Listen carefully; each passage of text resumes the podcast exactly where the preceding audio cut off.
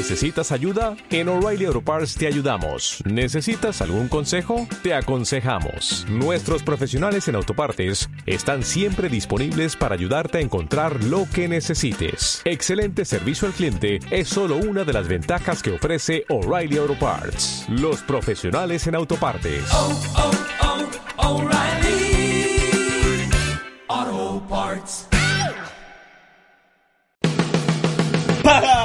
Fumanchu! ¿Pero qué? Te copula Fumanchu. Para un poco, seguimos. ¿Vieron eso? Número 35. eh, de esto que hemos dado en llamar, como bien dije hace un segundo. Vieron esa. Exactamente, estos podcasts, sí. Pronunciado como si lo hubiese pronunciado Fumanchu, ¿no? Exactamente, por si alguien no se enteró de los anteriores, que fue ese el, el leitmotiv de todo esto. Continuamos, yo no quiero ni agregar tantas palabras, más que explicar que seguimos con el programa de Fumanchu, que ¿Y dónde empezamos habíamos a... quedado? Habíamos terminado ¿Dónde en dejamos a nuestro en el héroe? billete en la naranja. El, laranja. el billete en, el- en la Eh, naranja. eh, la nota na laranja, claro, se diría en pero sí, lo decía cuando iba a Brasil, lo hacía. así. Exactamente. Mira, eh, recuerdo con mucho cariño que Sí, veo. mi, mi gran maestro, Lágrimas en tus ojos. el gordo Jorge, también conocido como... La gorda Jorge. Siempre me hablaba de este juego, que se lo voy a hacer a Fumanchu. Evidentemente, debo entender yo que fue una adición tardía en el espectáculo de Fumanchu, porque no hay registro que haga ese efecto tempranamente. Vaya uno a saber por qué. Yo he hilvanado una tesis de por qué Fumanchu utilizaba este efecto. No me preguntes por qué el billete en la naranja, tal vez porque sea un efecto muy fuerte, pero sí es fundamental Sí. la participación bien de los niños. Pará de golpearme con este palito. ¿Por qué? ¿Por, ¿Por qué? qué? la participación? Por el golpe bajo habíamos hablado algo de eso. Claro, esta tradición, Ah, es una tradition. sí, es una técnica tradicional en grandes espectáculos de magia. Ah. Hacer pasar un niño. Para Un- que- Una crianza. Sí, sí, eso sí es en Brasil. En Brasil. Este, hacer pasar un niño eh, para que la gente se enternezca y se ponga del lado del mago. Tradición que no sé dónde comenzó, pero yo la reconozco en espectáculos como por ejemplo el de David Devan, en donde hacía pasar un pibe, mostraba una galera vacía y le iba produciendo huevos, que el pibe lo sostenga, lo sostenga y al final un par se le caía. Esa es la producción de huevos, se lo, se lo atribuimos a, a Devan. También lo hizo Lance Burton eso. Lance. También nuestro amigo Kevin hacía algo parecido en la producción de huevos. Kevin. Pues, Kevin James. Ah. Bueno, pues bien, en esa línea podemos reconocer también a Thurston que hacía algo parecido. Y si de americano se trata, debemos recordar que el señor Blackstone, llamado Harry Boughton, que se puso Blackstone Sí. como nombre artístico, Piedra negra. sí, hacía pasar a un niño Ah. y le, deci- le hacía el famoso Candy Rabbit, que era, hacía aparecer un conejito y le decía, mira, ¿te gusta el conejito, querido? Y, lo- y- Así le decía, sí. sí, y lo, lo envolvía en un papel de diario y le decía, Tomás, llévatelo al conejito, llévatelo. Pero él se lo entregaba cerca de la entrepierna como estás haciendo vos el gesto. ¿O es una reinterpretación? tuya? Hermano, yo es como yo me lo imagino, no lo vi esto. Sabemos que lo importante es la imaginación. Sí. Entonces le daba al pibe y cuando el pibe rompía el papel no había más conejito, había una caja de caramelos había. Justo. Bueno, típico de Blastón. Muy bien. Eh, que, se, que, que se inscribe en esta tradición de hacer pasar al niño. En épocas más eh, contemporáneas, pero Venideras. bastante- venideras, pero, no, pero así lejanas también en el tiempo, en los 90, el Sí. señor Lance Barton hacía pasar un pibe, y creo que le hacía el sueño lavar o no sé qué, y le decía, "Eh, después te va a aparecer una moneda en el, la, la Sí. almohada, pero decirle a tu papá que el mago te lo dijo. Como la cosa para Sí, quedar bien con el, el- niño. el, eh, eso en varios magos, yo lo he visto en Porque- distintos magos a la actualidad, Sí, con distintos elementos, le dan y le dicen guárdalo bajo la almohada, hacen Lo- el chiste ese, miran al, a los padres, le dicen, ¿con quién viniste con eso? Bueno, ¿vos entendiste? Le dicen, eh, sí, los mira al padre y le dice, ¿ustedes entendieron? Sí, bueno, todo eso, Todo está, eso. es- está de más porque Las decía decirle a tu papá que el mago te dijo que te iba, te iba a aparecer una moneda, nada más. ¿viste? Que- y todo eso lo han copiado de Las Barton. Eh, Toda esta gente que lo hace así lo ha copiado de Las Barton. Muy bien. No los critico, no los critico ni los señalo, pero queda apuntado. y así apuntado, eh, él, y Fumanchu lo que sí hacía era, le decía que le iba a llegar un, un Oscar, a, la casa, a la casa. Porque Claro. como era la presentación esa, No, ¿cómo no, te recordemos que lo hacía en plan que decía que estaba filmando una Claro, por eso dice, lo hiciste increíble, le decía a la chica, te va a llegar un Oscar. Bueno. Y ahí pasa a una gran ilusión, eh, no, no sé si es una ilusión, ah, una ilusión, que eh, lo hace con la pagoda china La o de Chinese Pagoda. La pagoda, la pagoda china. Creo que es la ilusión de que él le llamaba el eterno triángulo. Era un paso de Sí, comedia. dice que es original de, de David Bamber. Es original de David Bamber. Un paso de comedia probablemente inspirado en su temprana formación en el Egyptian Hall, en donde más que Lane era muy afecto a hacer todo este tipo de números teatralizados. Sí, agrego igual desde el lado del punto de vista mágico que dice es una de sus backless illusions, esas que no tienen, jugaba mucho con eh, esto de que aparentemente no tiene nada detrás, Es no tiene nada escondido, es- porque Pero esto es central, Sí. esto es central para entender la genialidad de Fumanchu. Fumanchu fue el gran sintetizador, el gran alivianador de la magia. Él mismo lo dice en artículos redactados en revistas de magia, en donde él se ocupó de quitarle la parte de atrás a todas las ilusiones, Es- de suprimir los cajones por solo un marco. Este es un ejemplo, y como es un ejemplo el de la ventana siniestra, que él le llamaba así, la ventana siniestra, que lo tiene nuestro amigo Martín Pacheco también, que Sí. reemplazaba a la vieja cabina espiritista. Pero no nos adelantemos. Por favor, por favor. Hablemos de este efecto de la pagoda china. el triángulo amoroso. Era, le llamaba el eterno triángulo. Y era eh, un efecto bastante interesante de transposición de persona, en donde se jugaba la escena entre Fumanchu, una chica, y un inoportuno, Sí. un cómico. Que finalmente el cómico merodeaba a la chica, la chica se metía adentro, Fumanchu iba detrás, finalmente la chica se iba adelante, despachaba al cómico y se sacaba la peluca y la chica era Fumanchu. Un eh, clásico juego de transposición de roles que es eh, muy, de- muy festejado siempre por el público, ese tipo de cambios, ¿verdad? Otro efecto también festejado es la ilusión del sofá, o la sofá illusion. The Sofa Illusion, claro. Este, creo que también lo tiene Martín Pacheco esa, esa ilusión. Es una Pero todo tiene Martín Pacheco. Sí, gran parte, gran parte. Eh, esa ilusión viene de heredada de Oquito, porque no solo la inventó Oquito, sino que Oquito le regaló ese sofá. Tempranamente le dijo, mira, te voy a mandar el sofá que ya no lo uso más. El sofá era, básicamente, se acostaba una mujer en un sofá, en Bien. un sofá chino, se la tapaba con un lienzo y Fumanchu la levantaba, a la mujer tapada con, con el lienzo, y la hacía desaparecer. El Jate era un cambio de mujer por un muñeco plegable. Este, ah, en... ¿Esto es el Arra? ¿O estoy No, el, el, el Asra es la mujer que se eleva. Fumanchu nunca hizo Ah, no le hacía que se No. le... Te entendí que no. No, no. La tapa y Y desaparece. desaparece. Muy sí. bien. El Asra creado, pero sí, dijiste bien, porque debe ser derivado de eso, digo yo, porque el Asra la creó Servás Leroy, ya ante- anteriormente mencionado. Y Servás Leroy era muy amigo de Oquito, y Oquito inventó esto. Se ve que Oquito hizo algo más práctico que lo que es el Asra, que hace falta todo un tema. Ay, menos mal que tiene algo que ver, si no pensé que había dicho una boludez que iba a tener que borrar. Este, Eh, sigue no, no, no, no, es una boludez que vas a tener que dejar.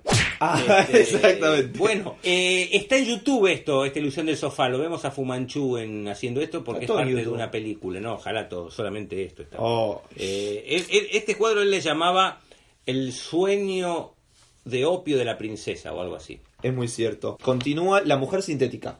Bueno, este es uno de los cuadros característicos de Fumanchu, lo hizo durante toda su vida. Básicamente es un sketch cómico en donde el mago lo jue- juega con el, eh, con el cómico, que dice que van a crear una mujer, la mujer ideal, la mujer sintética. Mostrando un continente vacío, el mago le va enseñando al cómico cómo crear una mujer a partir de esencias. azúcar, flores y muchos colores. Y entonces se salta un frasco y le dice, vamos a ponerle esencia a la belleza, y otro frasco le dice la, mm, la simpatía, y otro le pone, dice, la, la alegría, y el cómico le dice, no, no, no tanta alegría, porque a ver si después se me va con otro. No. Y después le Fumanchu le dice, ¿qué está haciendo? Y el mago, el cómico agarra unos alambres, los curva y los mete adentro. Curva alambre y los mete adentro y dice, ¿qué está haciendo? Y lo más importante, las curvas. Y finalmente... Hizo un dice- humor ahí. ¿Cómo? Hizo un humor. Un humor, claro. Un, un poco de humor que siempre es bien recibido por el público. Bien. Y el último chiste era que Fumanchu decía ahora el ingrediente más importante. La sustancia X. la inteligencia. Y cuando poner inteligencia, el cómico decía, no, dejá, la inteligencia se la pongo yo. Y agarraba un gotero y le tiraba una gota de inteligencia nada más. Ah. Decía, mujer inteligente es peligrosa. Todos Oh. los chistes machistas, que en esa época estaban de moda y se y Sí. estaban permitidos hacerlo. Sí, no lo vamos a juzgar. Cosa más Jamás, fea. jamás, jamás. Cosa más fea que juzgar al pasado con la mentalidad No. del presente. Y menos no. a Fu Manchu. Y muchísimo menos a Fumanchu. Antes de hacer eso, mira, preferiría masturbarme pensando en Lilita Carrió. Seguidamente viene el tendedero chino, tan emotivo por estar ligado a su mismísima madre. Bueno, lee lo que dice Arnold Fur de ese, de ese juego, que es el tendero chino, que originalmente ese juego se llama Las, eh, las cuerdas de fantasía de Otto Fischer. Lee lo que dice Fur. Bueno, relata el efecto. Dice que pasan dos, dos chicas y atan a una cuerda, atan el- unos pañuelos y la, la ribbon, ¿no? ¿Cómo es? Esto que vos me dijiste. Ah, la fa- fan. Un abanico, un abanico. Un abanico, ¿no? Atan el abanico, atan todo y él a- arranca todo. Y dice que tiene razones sentimentales porque fue hecho por su madre. Fue el, el único truco que ella performó jamás. Claro, señores, Fu Manchu así es, dice Fur que Fu Manchu hacía este efecto, las cuerdas de fantasía, hoy día se conoce como el tendedero chino, el efecto creado por Otto Fischer. Dice que Fu Manchu lo hacía por razones sentimentales porque su mamá hacía ese juego. Es de, eh, de entender que Otto Fischer fue el padrino de Fu Manchu. Claro. Y Otto Fischer era muy amigo de Okito y de la mamá de Fu Manchu, de la señora Lillian Poole. Lily. Lili, este, y es muy conmovedor para nosotros ver que este gran mago Fumanchu realizaba este efecto creado por su padrino, que se llamaba eh, Las cuerdas de fantasía, basado en el viejo collar de la abuela. Entre Bien. paréntesis, fue el primer efecto que yo aprendí cuando entré en el primer día en el Centro Mágico Fumanchu, allá por un lejano 1977, me lo enseñó mi profesor Leo Rey, fue el primer efecto que aprendí. Por eso con mucho gusto lo reseño y me alegra que haya formado parte del espectáculo de Fumanchu. Yo ignoraba esto hasta que leí esta crónica. Al mismísimo. Muy bien, y ahí llegamos a nada más y nada menos que el Bazar de Magia, esa pieza teatral y mágica, se podría decir, de Fumanchu, a la cual, eh, quedando unos cuantos minutos tenemos, vamos bien en el podcast, te desafío rítmicamente a ver si logramos meter todo el Bazar de Magia en este podcast y no tenés que hacer un bis de Bazar de Magia, Claro. sino que el bis sea de lo último que queda del show. ¿Te parece? Y sí, claro, ¿cómo Es me va la a pieza que hace con Rodén. Claro, lo que pasa es que el Bazar de Magia es todo un espectáculo de magia en sí. Era un espectáculo, un espectaculito dentro de un gran espectáculo. Eh, representaba la escena un señor que tenía un bazar de magia. Venía un cómico que era un aprendiz de mago y quería comprar algunos efectos de magia. Es una pieza fundamental dentro del espectáculo de Fumanchu. Voy a contar un poco la historia de esto. Dice Fumanchu Sí. que en un momento estando en México vino un mago con una maleta llena de efectos de catálogo y se la vendió. Fumanchu, en aras de ayudarlo, le dio algunas monedas y después se preguntó, ¿qué voy a hacer yo con estos juegos de catálogo, con estos juegos pequeños? Métetelo en el ojo. No tienen cabida en un espectáculo grande como el mío. Pero él se los compró Ah, se los quedó. y recordó que esos eran los efectos que él que se vendían en las, en las típicas casas de magia. Claro. Y él recordó su época de vendedor en el bazar yankee Mirá qué hijo de... Y entonces se, se armó el cuadro de Bazar de Magia. Eso es lo que dice Fumanchu. Ahora yo tengo una tesis propia acerca de cuál es el origen del Bazar de Magia. A ver. ¿La Porque- comparte alguien esta tesis? No, no, no, no la comparte. Yo la he, la he dicho a muchos y a muchos gente que, que estudian la, la- la historia de Fumanchu y me miran con cara como diciendo, "Mm, sí, sí, pero como por Merpin, Como dándole la razón a los locos. Sí, sí, como diciendo, "Bueno, estás, estás re loco. La misma cara que ponen cuando ven mis espectáculos, la misma cara que ponen cuando escuchan mis, este, mis reflexiones. Yo la veo que ella se está haciendo la víctima. de- Como que están acostumbrados. digamos, Claro, exactamente. Va, como vos diciendo, sí, sí, sí, porque no quieren polemizar conmigo, no dicen nada, pero por dentro dicen, Merpin es un enfermo. ¿Se hace la víctima? En el mismo Illusion Show, desgrano mi particular teoría. Por favor. En el mismo Illusion Show, recuerda Fumanchu que cuando joven vio en el ya mencionado Egyptian Hall a un mago, famoso mago llamado Oswald William, del cual Fumanchu habla muy bien, aunque dice que tenía un carácter un poquito egocéntrico Uy, ya. y pedante. Este comía muchos porotos. Este, y, y- y dice, era un muy, muy, muy buen mago, pero él siempre se creía más inteligente que el resto. ¿Quién te conoce? ¿Quién te conoce, papá? Oswald Williams Sí. es el autor del famoso juego Vanishing Seal Repeat, aquel ju- juego del pañuelito que desaparece y se vuelve a aparecer y vuelve a desaparecer, que está reseñado en el Target y que también hace nuestro amigo Mitchell con su mano invisible. Cierto. Pues bien, Oswald Williams ¡Ay, por Dios! tenía una gema de su repertorio, se llamaba La caja de trucos de la media corona, en donde él salía de escena mostrando una caja de magia con los juegos clásicos de, la- de- de las cajas de magia para los niños, y él hacía cada juego con un final diferente, sorprendiendo al público. Eso lo reseña Fumanchu en su libro. Es de pensar que si tantos años después Fumanchu se acordaba de eso y encima dice, esa es una idea muy buena que sería eh, actual hoy día hacerla. Quiere decir Mm, que ese fue el germen. ahí Fu tenemos el germen, qué acordó- lindo. Fu Manchu se acordó de la caja de, de la media corona y dijo, yo voy a hacer esto, pero con el asunto del bazar yankee, y montó esa comedia maravillosa que era El Vendedor, entra el cómico preguntando por efectos, y ahí es como una especie de, por decirlo así, duelo de efectos. Uno hace un juego, otro hace otro juego, un Claro. juego, otro juego, otro Lo juego. que Furz dice que es lo que le permitía a, a ellos dos, pero sobre todo a Fumanchu, eh, de hacer eh, a una docena de trucos, Claro. digamos. Hace muchos trucos en muy poco En tiempo. Muy poco tiempo, claro, era ¿Qué maravilloso. son? Vamos con el desafío rítmico. Eh, pañuelo cambia de color. Agarra dos pañuelos. Sí, sí, dice- el cómico agarraba un pañuelo, lo ponía en una mano y lo cambiaba de color. Y Ah, después bueno. dice, ¿tiene este truco que capaz cambia de color? Y dice, no, yo tengo este, decía Fumanchu, y lo pasaba y lo transformaba en una media. Bien. Este, que era un juego de catálogo de esa época, era un pañuelo que se transformaba en media. Rápidamente hace el pañuelo que no se ata. Claro, él le decía, usted tiene de estas, esta- estos pañuelos que no se atan, ata dos pañuelos y se desatan. Él decía, yo tengo la seda antinúdica y hacía el serpent silk, Sí, el nudo que se silk. desanuda vía reel, pero con un efecto de sonido, con un eh, flauta émbolo que hacía y el nudo se, se desanudaba. Qué hermoso. Y ahí al toque saca el bastón de desaparición. El cómico eh, de bastón a dos pañuelos y Fumanchu agarraba y decía, no, yo tengo este efecto y, y producía el bastón. Claro, usó un pañuelo y lo transformó Sí, en bastón. sí. Ahí viene la jaula de, la de aparición. Claro, después eh, Fumanchu aparecía, hacía aparecer la jaula de aparición, la famosa Mer Taylor, la jaula de Mer Taylor. Y hacían un juego de palabras, él decía, eh, más vale pájaro en mano que cien volando, y hacía aparecer la jaula con el pájaro. Claro, y ahí seguidamente desaparición de un pañuelo y pañuelo a bola. O sea, están conectados. Y Claro, el cómico hacía la desaparición de un pañuelo, probablemente con un reel o con un dedilo, vaya a saber qué en ese momento, no da lo mismo, y Fumanchu hacía lo mismo, pero hacía aparecer una bola de billar. El famoso pañuelo a bola, es una bola hueca. Lo interesante era que todo esto se hacía sobre un mostrador. Ajá. que- Sí, tenemos fotos acá que la gente que nos está oyendo no nos puede ver, pero en una de estas hojas, acá está. ¿Ves? Se ve la de fondo el bazar de magia y Fumanchu atrás del mostrador. Sí. Escena que ha reproducido Ignacio Nachito López Sí, en su colegio, ¿te acordás? sí, me acuerdo. Lo había hecho con sus alumnos. Sí, y mm, es de- hay que decir que ese mostrador estaba preparado con hardware table, con, con arte negro. Ah, mirá él, él descargaba chambelán. todo el material, lo, lo, lo descargaba ahí. Ese mismo mostrador es el ejemplo de la síntesis, del genio de la síntesis de. Fu Manchu, porque ese mismo mostrador después lo usaba, o antes, según el orden, para hacer la mujer serruchada. Era la mesa de la mujer serruchada, le cambiaba el frente y después era el mostrador del bazar de magia, utilizando un solo aparato. O sea, está bien pensado, hay que reconocerlo, está bien pensado, hay que reconocerlo. ¿Qué sigue?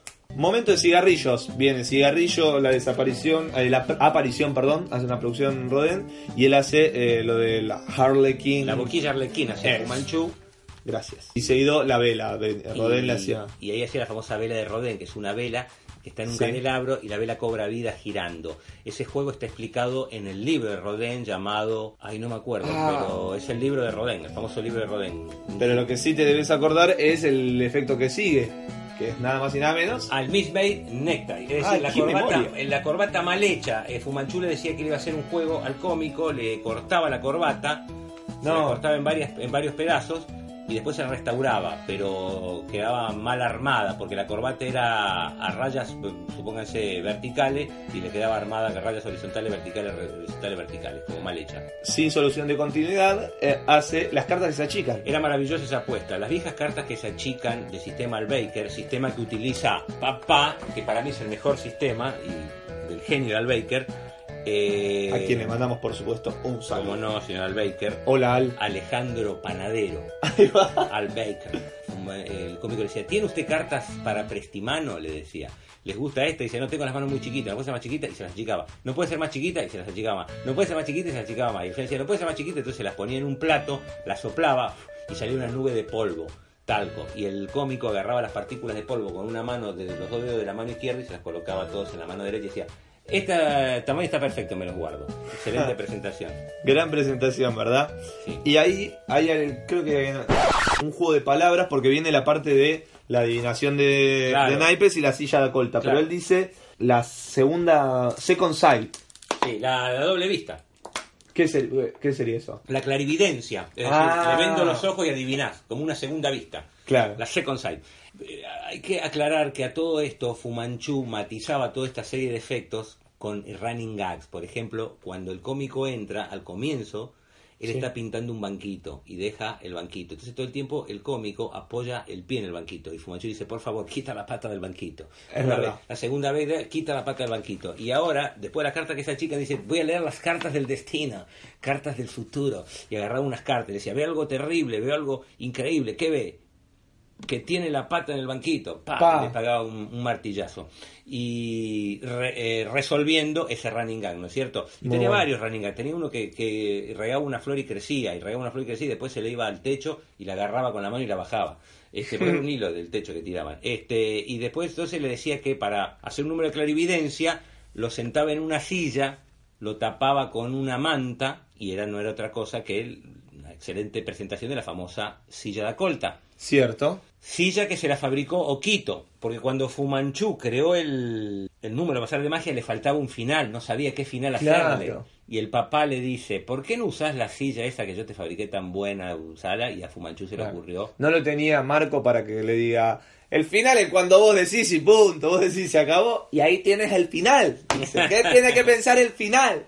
Claro. Y, y esto, esto lo hicimos con Nachito López. Ah, Yo creo que tenía, no sé, yo era más joven que ahora, 18 años supongo. Hacíamos el Teatro de la Cova. Habíamos armado un show infantil que probablemente sea muy malo, pero tenía ideas buenas. Y hacíamos esto, que era, eh, que creo que él le explica ahí, Furs, que le ponían primero una venda, Sí. le adivinaba la primera carta y dice, ¿cómo hace? Y, le- y tenía un agujero la venda. Claro. Entonces dice, Porque- no, la venda- el, agujero ese es para la oreja. Claro, pero así. el tema era que le ponía una venda y tenía un agujero. Entonces él iba tirando las cartas. En un momento pasaba una bailarina Ah, es- provocativa y el cómico giraba la cabeza y el público veía que tenía la caladura. Dice, ah, usted está haciendo trampa, este va para la oreja. Y dice, no, ahora voy a poner sábana, decía. Voy a poner la sábana y, lo voy a cubrir, decía. Y Fumanchu decía, traigan el pañuelo de Jimmy Durante. Jimmy Durante era un cómico famoso en esa época que era muy famoso por ser narigón. Ah, muy Este, bueno. Es como que hoy digan, traigan el pañuelo de Nico Gentil. ¡Ay, se veía venir ese golpe! Y sos tan chicanero, pero mal. Y ahí lo tapaba, Lo tapaba. eh, y decía, y el tipo seguía adivinando. Seguía adivinando y en un momento no adivinaba más. Y decía, ¿qué pasa? Destapaba la silla el tipo había desaparecido. Venía el aplauso y Fumanchu decía, lo que no me explico es cómo pudo haber adivinado las cartas. Y ahí el cómico saltaba de escenario, del, de- Del fondo. del patio butaca y decía, porque lo estaba mirando todo el tiempo de acá. Maravilloso, Remate final, lo hicimos con Nacho. No sé si te lo contamos alguna vez. Eh, pero era hermoso. Hermoso, increíble. ¿Usaban la silla de corte también? ¿Sí? Qué Armada increíble. por Nachito. Que, sí, bueno, Nacho armó bastantes cosas, armó un arra también. Claro, pero el- la silla se la había armado, la había Sí. hecho con unos alambres, toda una cosa. Y con el mismo micrófono yo me iba por pata y le iba, hacíamos como una, como que seguíamos conversando. Le digo, em, el 10 de corazones, era la última carta nada. Maravilloso, maravilloso. Bueno, eh, maravilloso final. Creo que cumplí mi palabra de meter todo en 23. Sí, en 23, porque tenemos hasta 25. Estos son los, yo los alargo un poquito. Ah, bueno, pero entonces... As- Podemos avanzar, por ejemplo, en la cabina espiritista. Y cerramos para después seguir. Perfecto. Viene, después del bazar, viene la cabina espiritista acá. Sí, esta- si querés voy chequeando mientras, pero vos hablás de la, de la cabina. Mira, Fu Manchu eh, había visto el espectáculo de Thurston, que fue un espectáculo un poco heredado de Keller. Perdón. Keller, Sí. ¿Te acordás? Porque, claro, acá dice que mete el bit of business, que es lo que vos estamos hablando hace un ratito fuera de cámara, lo del spotlight, lo de la luz. En este momento aparece un cómico que él lo presentaba como el gran Naipini, el rey de los naipes. El cómico pretendía ser un abanico y el seguidor cambiaba de lugar. Entonces se iba al lugar donde estaba el seguidor. Después volvía a cambiar. Después el seguidor se achicaba, se achicaba, se achicaba y el cómico se achicaba. Después se prendía todo de golpe y se veía el, el cómico todo chiquitito. Finalmente el cómico agarraba una, una gomera y disparaba al seguidor y se escuchaba y se apagaban las luces. Sí. Después se prendían las luces y venía Fumanchu y le decía, usted ha roto un espejo, ese tiene siete años de mala suerte, debemos ir a las catacumbas del teatro para purgar el hechizo. Entonces bajan, cambia el decorado, hacen como que van a las catacumbas y ahí hace la, su famosa versión de la cabina espiritista, que ese es un efecto basado en la vieja cabina espiritista de Tulton, a su vez basado en la vieja cabina espiritista de Kellar. Fumanchu, ya dijimos, que era el rey de los aparatos sin fondo Sí. inventó hacer la cabina espiritista solo con un marco que él le llamaba la ventana siniestra, que la tiene también Martín Pacheco. También, todo se llevó. Exactamente. Eh, acá dice que, es al- que lo hace al revés en este espectáculo. Que Fumanchu es el que hace el número del spotlight, de la luz. Sí. Y que viene Ojeda y le dice, che, tenés años de mala suerte. Y Fumanchu, la excusa es, no, yo no, no, no soy supersticioso, no le tengo miedo a nada. Y Mm. pasan a ser la cabina espiritista. Muy bien, que si te parece bien, Maravilloso, maravilloso. la dejamos para la próxima. Pero ¿cómo no me va a parecer si lo que lo lindo de la cabina espiritista es que es todo mentira, que no existen los espíritus? Uy, ¿escuchaste eso? Ay, ay, Uy, Ay. hay un espíritu. cuidado.